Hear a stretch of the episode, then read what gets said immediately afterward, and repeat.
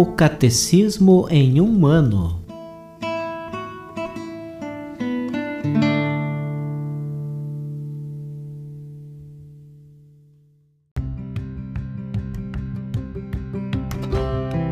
Olá, eu sou Yuri, seminarista da Diocese de Ponta Grossa, Paraná.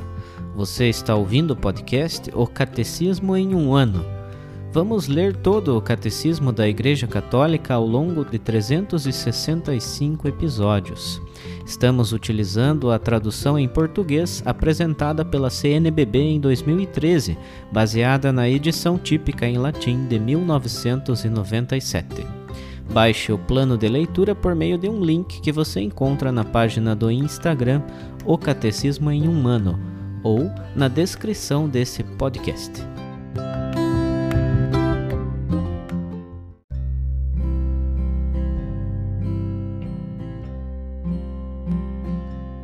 Hoje é o dia 27 do nosso plano de leitura do Catecismo em um ano. Nós estamos na primeira parte do Catecismo, a profissão de fé, na segunda sessão, que trata sobre a profissão de fé cristã e os símbolos da fé. E daremos início hoje à leitura do capítulo 1 desta segunda sessão, sendo que faremos a leitura dos números 198 a 202.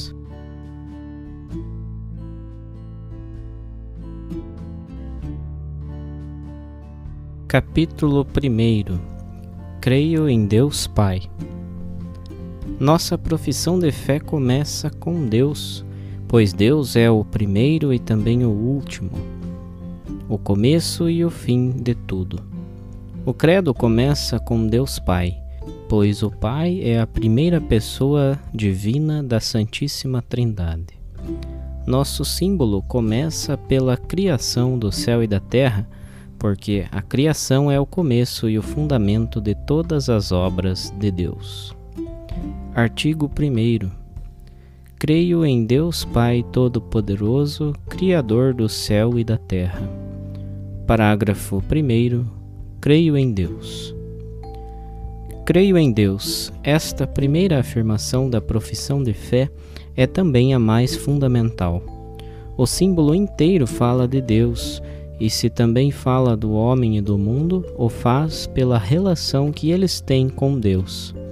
Os artigos do Credo dependem todos do primeiro, da mesma forma como os mandamentos explicitam o primeiro deles. Os demais artigos nos fazem conhecer melhor a Deus, tal como se revelou progressivamente aos homens. Os fiéis fazem primeiro profissão de crer em Deus.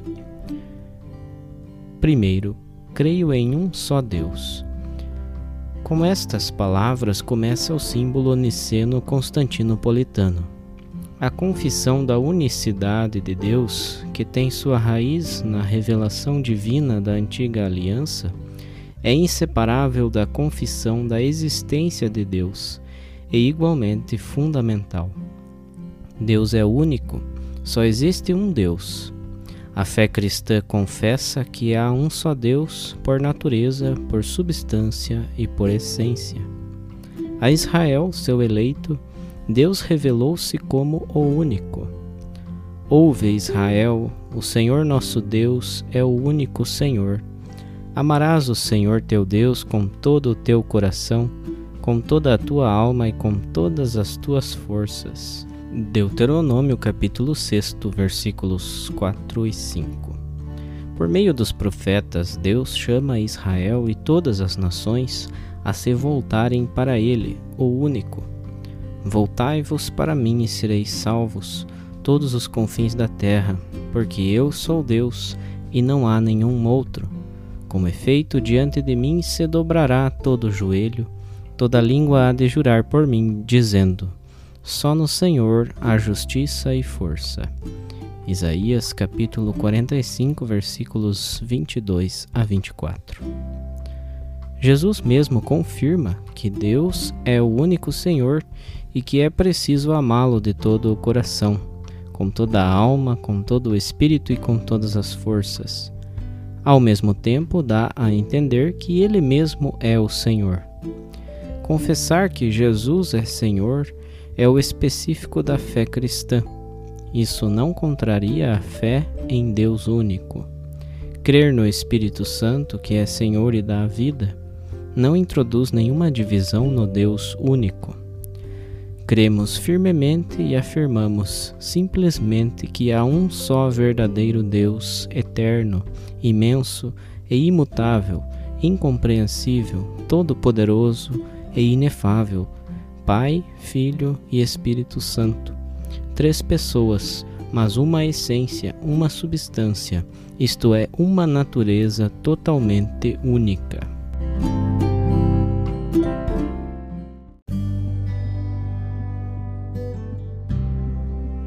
Para a nossa reflexão adicional sobre o tema de hoje, vamos ouvir a leitura de mais alguns trechos de uma catequese do Papa Bento XVI por ocasião do Ano da Fé.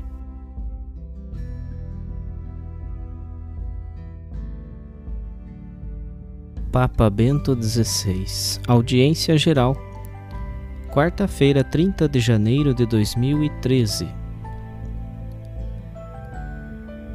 Gostaria de meditar convosco sobre a primeira e fundamental definição de Deus que o Credo nos apresenta. Ele é Pai. Hoje, nem sempre é fácil falar de paternidade. Sobretudo no mundo ocidental, as famílias desagregadas, os compromissos de trabalho cada vez mais exigentes, as preocupações e muitas vezes a dificuldade de adaptar os balanços familiares e a invasão distraída dos mass media no interior da vida cotidiana são alguns dos numerosos fatores que podem impedir uma relação tranquila e construtiva entre pais e filhos. Às vezes, a comunicação torna-se difícil, a confiança diminui e o relacionamento com a figura paterna pode tornar-se problemático. E assim, na ausência de um modelo de referência adequado, é difícil também imaginar Deus como um pai.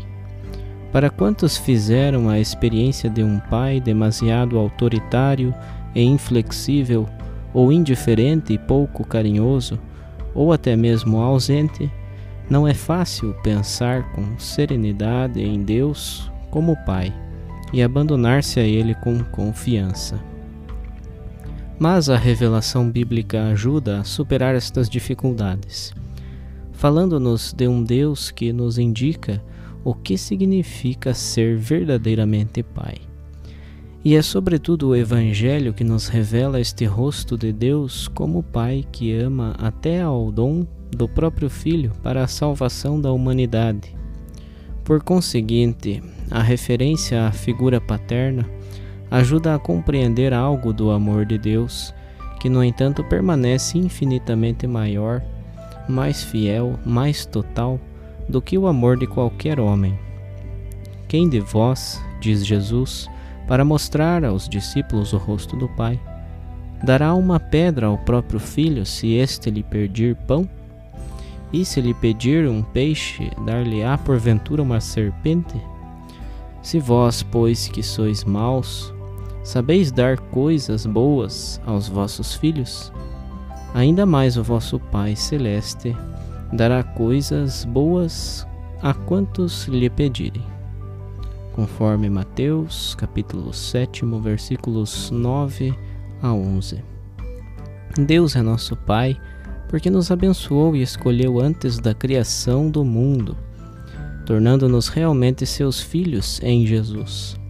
E como Pai, Deus acompanha com amor a nossa existência, concedendo-nos a Sua palavra, o seu ensinamento, a sua graça e o seu espírito.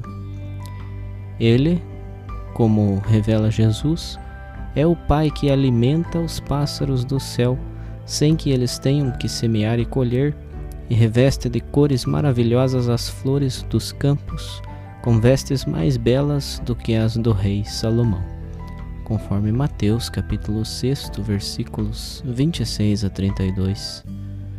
Quanto a nós, acrescenta Jesus, valemos muito mais que as flores dos campos e os pássaros do céu. E se ele é tão bom a ponto de fazer nascer o sol tanto sobre os maus como sobre os bons, e chover sobre os justos e sobre os injustos, poderemos sempre, sem medo e com confiança total, confiar-nos ao seu perdão de Pai quando erramos o caminho. Deus é um Pai bom que acolhe e abraça o filho perdido e arrependido. Conforme Lucas capítulo 15, versículos 11 e seguintes. Dá gratuitamente àqueles que pedem e oferece o pão do céu e a água viva que faz viver eternamente. Por isso, o orante do Salmo 27, circundado pelos inimigos, assediado por malvados e caluniadores, enquanto procura a ajuda do Senhor e o invoca, pode oferecer o seu testemunho cheio de fé, afirmando: o meu pai e a minha mãe abandonaram-me, mas o Senhor socorreu-me. Deus é um pai que nunca abandona os seus filhos. Um pai amoroso que sustenta, ajuda, acolhe, perdoa e salva, com uma fidelidade que ultrapassa imensamente a dos homens, para se abrir a dimensões de eternidade. Porque o seu amor é para sempre como continua a repetir de modo litânico em cada versículo o Salmo 136, repercorrendo a história da salvação. O amor de Deus Pai nunca esmorece, nem se cansa de nós. É amor que doa até o extremo, até o sacrifício do Filho. A fé doa-nos esta certeza que se torna uma rocha segura na construção da nossa vida nós podemos enfrentar todos os momentos de dificuldade e de perigo, a experiência da obscuridade, da crise e do tempo da dor, sustentados pela confiança de que Deus não nos deixa sozinhos e está sempre próximo para nos salvar e nos levar à vida eterna. É no Senhor Jesus que se mostra plenamente o rosto benévolo do Pai que está nos céus. É conhecendo-o que podemos conhecer também o Pai. É vendo o que podemos ver o Pai, porque Ele está no Pai e o Pai está nele. Conforme João capítulo 14, versículos 9 e seguintes. Ele é imagem do Deus invisível, como define o hino da carta aos Colossenses, primícias de toda a criação primogênito daqueles que ressuscitam dos mortos, por meio do qual nós recebemos a redenção, o perdão dos pecados e a reconciliação de todas as coisas, dado que resgatou com o sangue da sua cruz tanto as coisas que estão na terra como aquelas que estão nos céus. Conforme Colossenses capítulo 1, versículos 13 a 20. A fé em Deus Pai requer que acreditemos no Filho sob a ação do Espírito, reconhecendo na cruz que salva a revelação definitiva do amor divino. Deus é nosso Pai, oferecendo-nos o Filho. Deus é nosso Pai, perdoando o nosso pecado e levando-nos àquela alegria da vida ressuscitada. Deus é nosso Pai, doando-nos o Espírito que nos torna filhos e nos permite chamar-lhe, na verdade, Abá, Pai, conforme Romanos capítulo 8, versículo 15. Por isso Jesus, ensinando-nos a rezar, convida-nos a dizer: Pai nosso. Então a paternidade de Deus é amor infinito, ternura que se debruça sobre nós, filhos frágeis, necessitados de tudo o Salmo 103, o grande cântico da misericórdia divina, proclama: Assim como um pai tem piedade dos seus filhos, do mesmo modo o Senhor tem compaixão daqueles que o temem, porque ele sabe do que somos feitos e não se esquece de que somos pó. É próprio da nossa pequenez, a nossa frágil natureza humana, a nossa caducidade que se torna apelo à misericórdia do Senhor, para que manifeste a sua grandeza e ternura de Pai, ajudando-nos, perdoando-nos e salvando-nos. E Deus responde ao nosso apelo, enviando o seu Filho, que morre e renasce para nós. Entra na nossa fragilidade e realiza aquilo que o homem sozinho nunca poderia levar a cabo assume sobre si mesmo o pecado do mundo como cordeiro inocente e volta a abrir-nos o caminho rumo à comunhão com Deus, tornando-nos verdadeiros filhos de Deus. É ali, no mistério pascal, que se revela em toda a sua luminosidade o rosto definitivo do Pai. E é ali, na cruz gloriosa, que se verifica a manifestação completa da grandeza de Deus como Pai Todo-Poderoso. Mas poderíamos interrogar-nos como é possível pensar num Deus Todo-Poderoso contemplando a cruz de Cristo? Este poder do mal que chega ao ponto de matar o Filho de Deus? Sem dúvida, gostaríamos de uma onipotência divina em conformidade com os nossos esquemas mentais e os nossos desejos, um Deus todo-poderoso que resolva os problemas, que intervenha para nos fazer evitar as dificuldades, que vença os poderes adversos, que mude o curso dos acontecimentos e que anule a dor. Por isso, hoje, vários teólogos dizem que Deus não pode ser todo-poderoso, caso contrário, não haveria tanto sofrimento e tanto mal no mundo. Na realidade, diante do mal e do sofrimento, para muitos, para nós, torna-se problemático, difícil crer em Deus Pai e acreditar que Ele é todo-poderoso. Alguns procuram refúgio em ídolos, cedendo à tentação de encontrar resposta numa presumível onipotência mágica e nas suas promessas ilusórias. Mas a fé em Deus Todo-Poderoso impele-nos a percorrer sendas muito diferentes. Aprender a conhecer que o pensamento de Deus é diverso do nosso, que os caminhos de Deus são diferentes dos nossos, e também a que sua onipotência é diversa não se expressa como força automática ou arbitrária, mas caracteriza-se por uma liberdade amorosa e paterna. Na realidade, Deus, criando criaturas livres e dando liberdade, renunciou a uma parte do seu poder, deixando o poder da nossa liberdade. Assim, ele ama e respeita a resposta livre de amor à sua chamada como Pai, Deus deseja que nós sejamos seus filhos e vivamos como tais no seu Filho, em comunhão, em plena familiaridade com Ele. A sua onipotência não se manifesta na violência, não se exprime na destruição de todo o poder adverso como nós desejamos, mas expressa-se no amor, na misericórdia, no perdão, na aceitação da nossa liberdade e no apelo incansável à conversão do coração, numa atitude só aparentemente frágil. Deus parece frágil se pensarmos em Jesus Cristo que reza, que se deixa matar. Uma atitude aparentemente débil, feito de paciência, de mansidão e de amor, demonstra que este é o verdadeiro modo de ser poderoso. Este é o poder de Deus e este poder vencerá. O sábio do livro da sabedoria dirige-se assim a Deus: Tendes compaixão de todos, porque vós podeis tudo, e para que se arrependam, fechais os olhos aos pecados dos homens, porque amais tudo o que existe. Poupais todos os seres, porque todos são vossos, ó Senhor, que amais a vida. Sabedoria, capítulo 11, versículos 23 a 26. Somente quem é verdadeiramente poderoso pode suportar o mal e mostrar-se misericordioso. Só quem é autenticamente poderoso pode exercer de modo pleno a força do amor.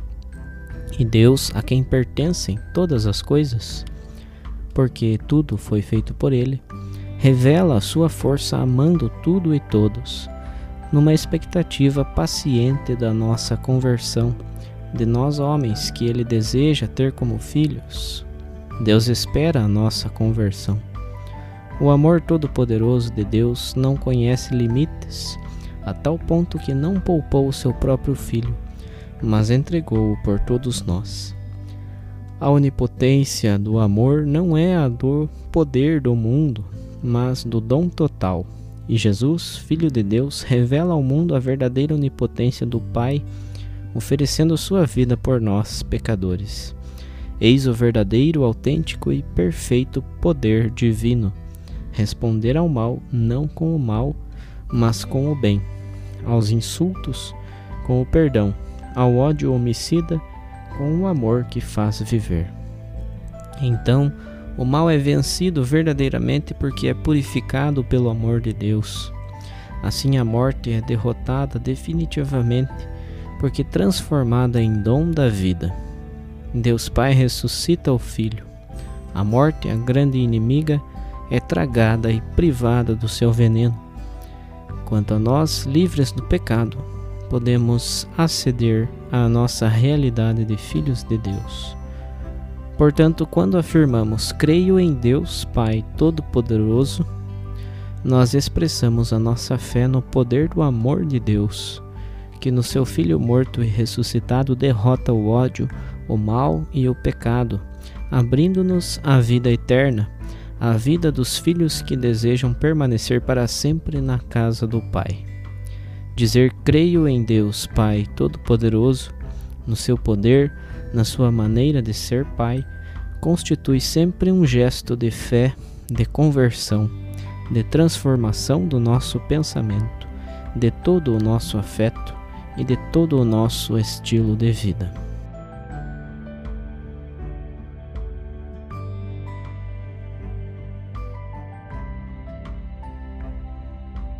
Os textos das catequeses papais encontram-se na íntegra no site da Santa Sé, vatican.va.